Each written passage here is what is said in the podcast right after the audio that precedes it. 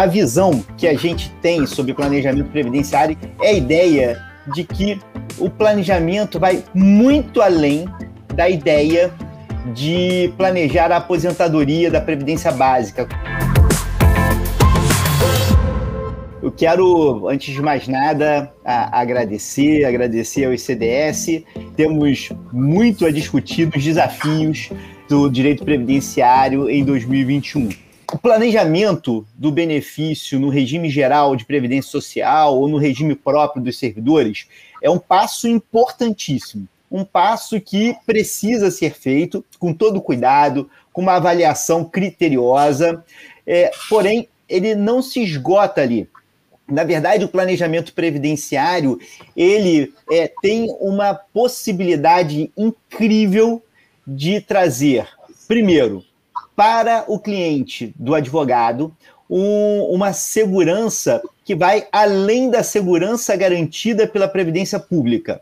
E para o escritório de advocacia, o planejamento previdenciário funciona como um catalisador de negócios, porque além do planejamento em si, nós temos, a partir do planejamento previdenciário, o surgimento de várias outras demandas e possibilidades de atuação do advogado. Mas nada disso é possível sem que a gente é, comece a criar a cultura do planejar. Algo que não é muito comum no brasileiro, né? mas que é muito importante. Um autor que uso muito quando falo de planejamento, não só planejamento previdenciário, mas planejamento estratégico, né? é o autor clássico da administração, Peter Drucker.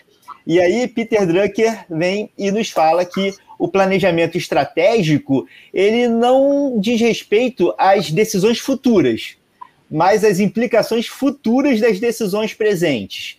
Então, assim, a gente planeja não para saber o que vai fazer no futuro, mas para saber o que vai fazer agora, para colher no futuro. Né? Então, assim, esse é um ponto importante.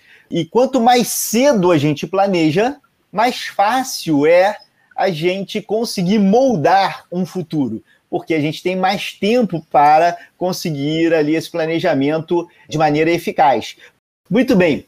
Vejam só, dentro dessa linha, um ponto muito importante é ajudar o cliente a saber quem é ele. Às vezes é engraçado isso, né? Para a gente saber onde a gente quer chegar, que é um outro passo, antes a gente tem que saber quem a gente é. Parece até coisa meio de autoajuda, né? Mas não tem nada a ver com autoajuda, não. É, a ideia é quem sou eu em termos previdenciários? Eu sou uma pessoa que tem capacidade de investir mais em previdência? Como é que é a minha estrutura familiar? Eu posso arriscar um pouco mais ou eu preciso ter um pouco mais de segurança? Então, toda essa análise de quem é a pessoa, qual é o perfil da pessoa em termos previdenciários, passa também pelo planejamento previdenciário. Às vezes é essencial o advogado aprender a ouvir o cliente porque aí não é só, mesmo que você tenha atenção, mesmo que você tenha todo o carinho do mundo por aquele atendimento, às vezes você não sabe ouvir, não porque você não está dando a atenção devida, mas porque você não está conseguindo perceber o que a pessoa está dizendo, ou quais são as características que vão ser relevantes para o planejamento previdenciário que você tem que buscar entender naquela entrevista inicial que você faz com o cliente. Né? Às vezes, é, nessa entrevista, você vai perceber: opa, ele tem filhos pequenos e por isso é, é, necessário um tipo de proteção. Ou então, não, ele já é um profissional que consegue oferir uma grande renda. Ou então, não, ele é um, alguém que está no início da carreira. Tudo isso vai mudar o planejamento. Né? Se você pensa o planejamento de uma maneira global e até você treinar a sua equipe a ouvir, porque às vezes não é o advogado que faz o atendimento de todos, às vezes você tem uma equipe fazendo, até você conseguir treinar a equipe a saber ouvir é fundamental e confirmar que aquelas informações estão corretas. Qual o nível de renda que a pessoa tem? É, a segurança dessa fonte de renda, né? se é um empregado, se é um autônomo, se é um servidor público, o grau de dependência da renda. Às vezes a pessoa pode ter é, uma alta renda, mas ele depende 100% daquela renda. Às vezes outra pessoa não depende, porque tem um familiar que é capaz de sustentá-lo numa emergência, ou tem outras, tem patrimônio, enfim.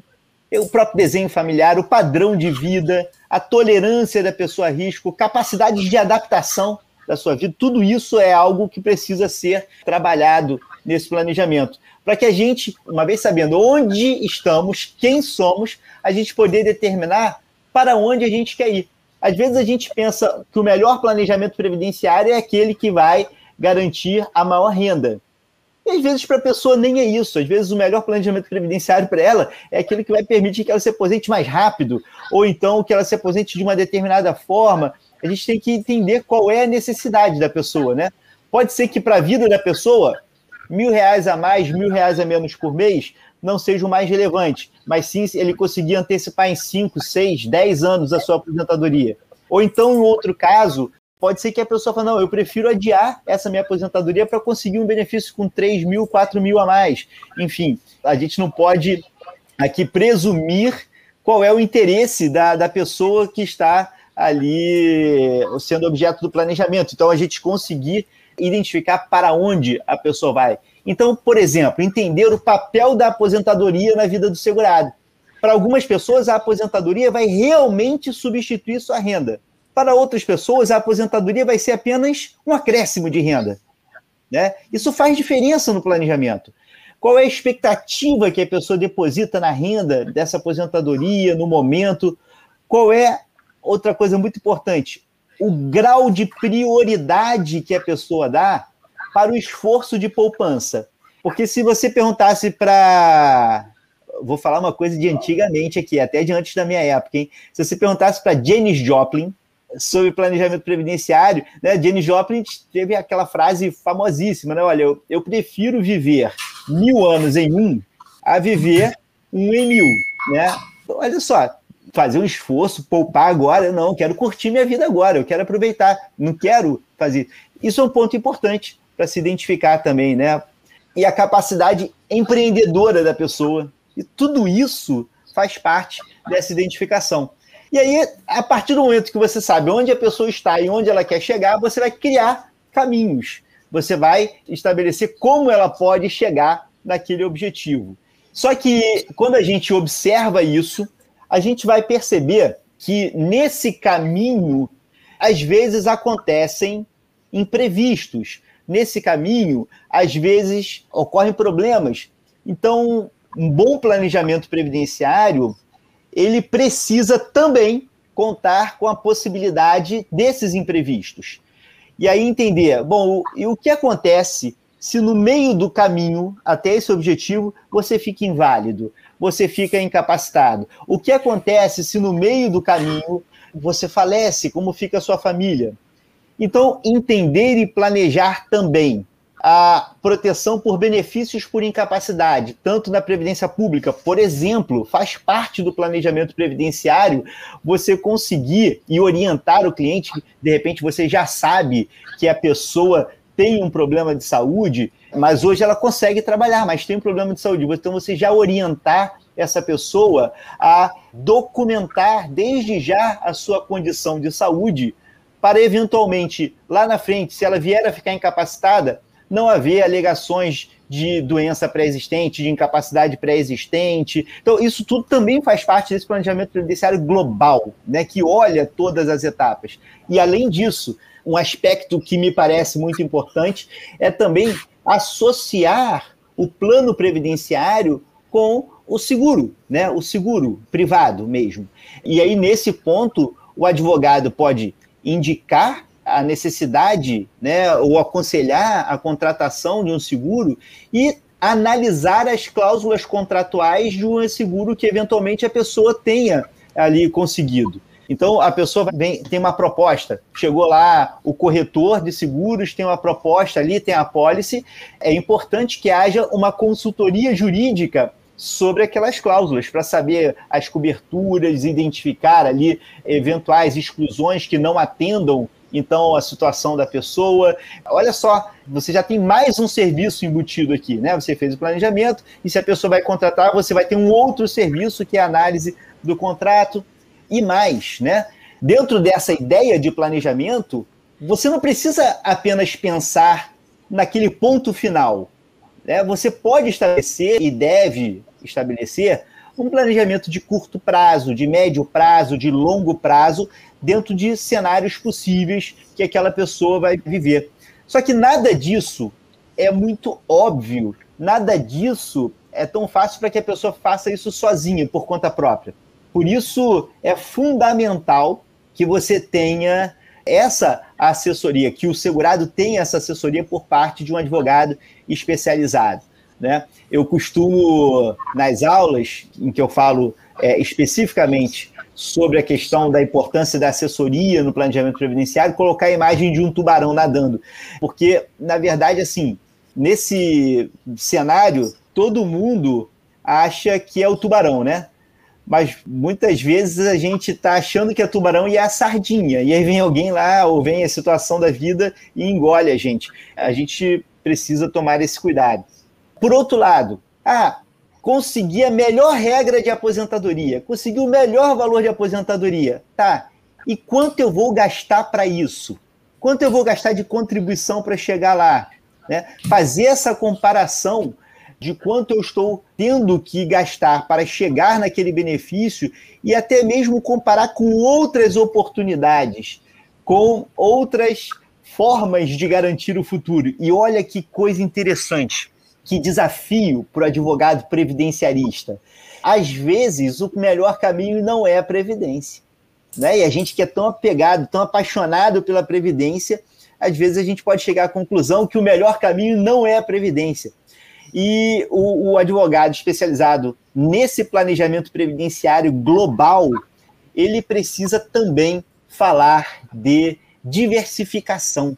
Para chegar a essa meta, a pessoa pode adotar caminhos diferentes, pode diversificar. Por isso que a gente tem que abrir os olhos da pessoa que está ali fazendo esse planejamento e dizer, olha, pode ser que o melhor não seja aqui aumentar a sua contribuição é, como segurado facultativo, você é segurado facultativo, pode ser que não seja o ideal você aumentar a sua contribuição, ou você é um contribuinte individual, paga como MEI, é, pode ser que não seja vantajoso você mudar a sua contribuição, mas você pegar essa quantia que você vai gastar com a contribuição e usar um outro caminho, seja previdência privada, seja outro investimento, e investimentos com foco assim, investimentos de longo prazo que podem substituir a previdência privada. É claro que a gente não pode é, na área jurídica falar sobre investimento. A assessoria de investimento é uma outra especialidade, mas é possível falar das questões jurídicas envolvendo o investimento e inserir ali a indicação de investimento no planejamento previdenciário, não indicando, ó, vai nesse fundo, vai nisso. Não, mas olha, um caminho a ser seguido é também o investimento. Então procure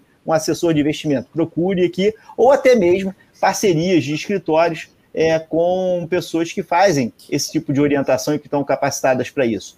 Queria aqui dizer mais dois aspectos. O primeiro é, feito o planejamento previdenciário, ele pode abrir uma série ali de demandas. Por exemplo, é, pode ser necessário ajustar um vínculo no CNIS, pode ser necessário buscar um perfil profissiográfico previdenciário com um preenchimento mais adequado, trazendo ali mais detalhes sobre a realidade laboral da pessoa. E com isso, abre-se a chance do advogado, além de realizar o planejamento, auxiliar também na execução desse planejamento por meio desses outros serviços. É, ajuizar uma ação para reconhecer vínculo, fazer uma alteração nos salários de contribuição. Então, tudo isso são valores que podem também contribuir com o escritório de advocacia, né? É, dessa forma. E, por fim, um outro ponto: planejamento previdenciário não é diferente de qualquer outro planejamento. Ele exige reavaliações. Ele exige que a pessoa busque, com o tempo, adequar, principalmente se você fez o planejamento previdenciário com bastante antecedência.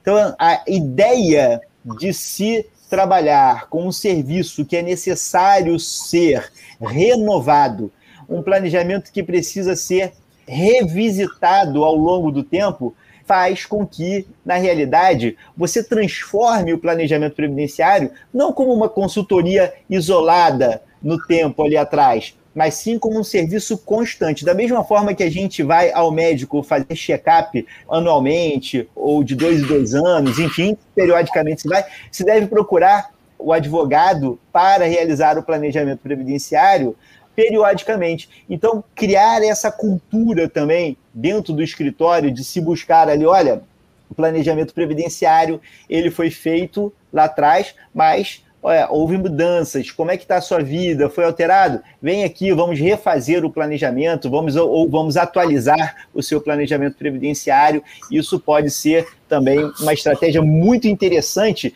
não só para o escritório, mas sobretudo para a pessoa manter a sua proteção previdenciária ali sempre em dia.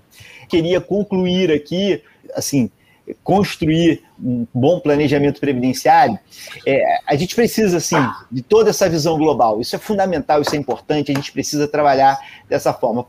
Entretanto, a gente não pode esquecer do planejamento previdenciário realizado com o INSS, com a Previdência Pública. Esse planejamento previdenciário está na base de tudo. Né? Entender as regras e o momento que a pessoa vai poder se aposentar, como ela pode obter o melhor benefício, como é que a gente faz? Esse é o primeiro caminho, o primeiro ponto. Então, tudo isso é necessário para que a gente comece a dar os primeiros passos no planejamento previdenciário. Então, é essa mensagem. Espero que todos nós possamos cada vez mais valorizar o papel desse tipo de planejamento, porque é nele que a gente deposita a segurança de um futuro preparado para enfrentar todos os desafios. Então, muito obrigado.